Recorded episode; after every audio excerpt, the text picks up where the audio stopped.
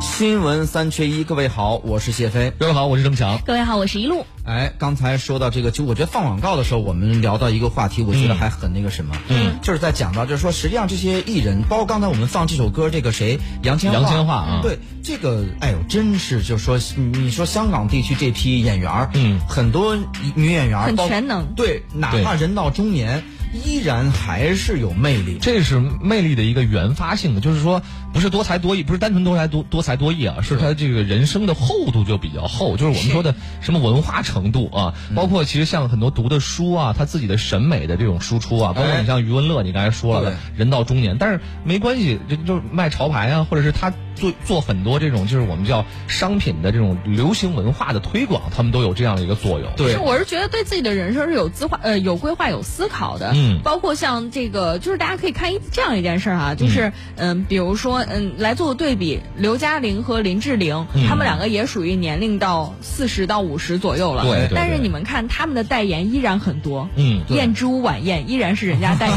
对不对？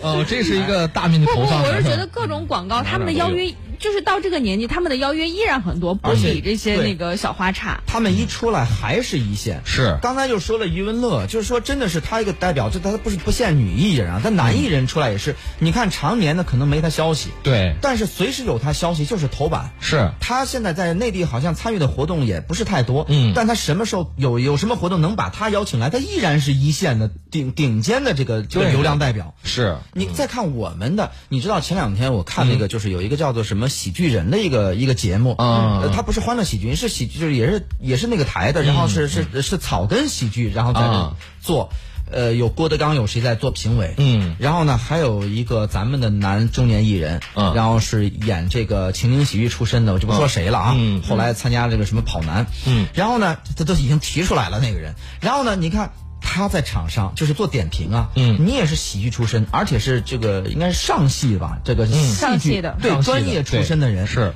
点评的时候就说，哎呀，你这个好好笑，哎呦，你这个真好笑，全部都是这种浅薄的东西。，对，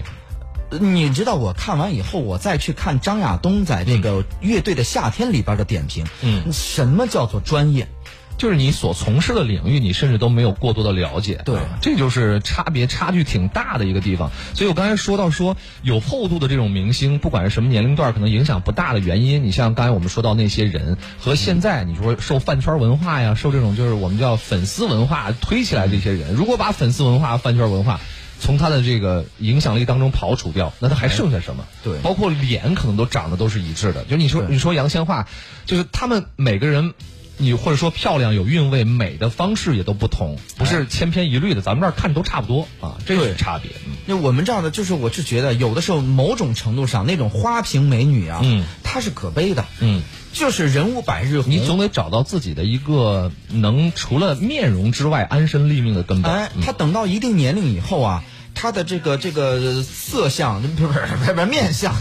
逐渐色相都出来了逐渐的这个衰退以后啊，嗯，她还剩下什么呢？对空空如也一个大脑。嗯所以说，其实就是反正还挺励志的。我们今天就是想说，就是学无止境吧，什么时候都应该这个认真学习，哎一直深造自己，我觉对得才能够体现就是你自己的价值，你才能一直都是一线。对以燕之屋晚 宴，为榜样。代言，按啊职业是职业啊，当然嗯你自己的心理路程、想要走的这个路的和方向还是很多的。对，好，今天节目就这样了，我是谢飞，我是郑强。 我是一路。咱们明天再见。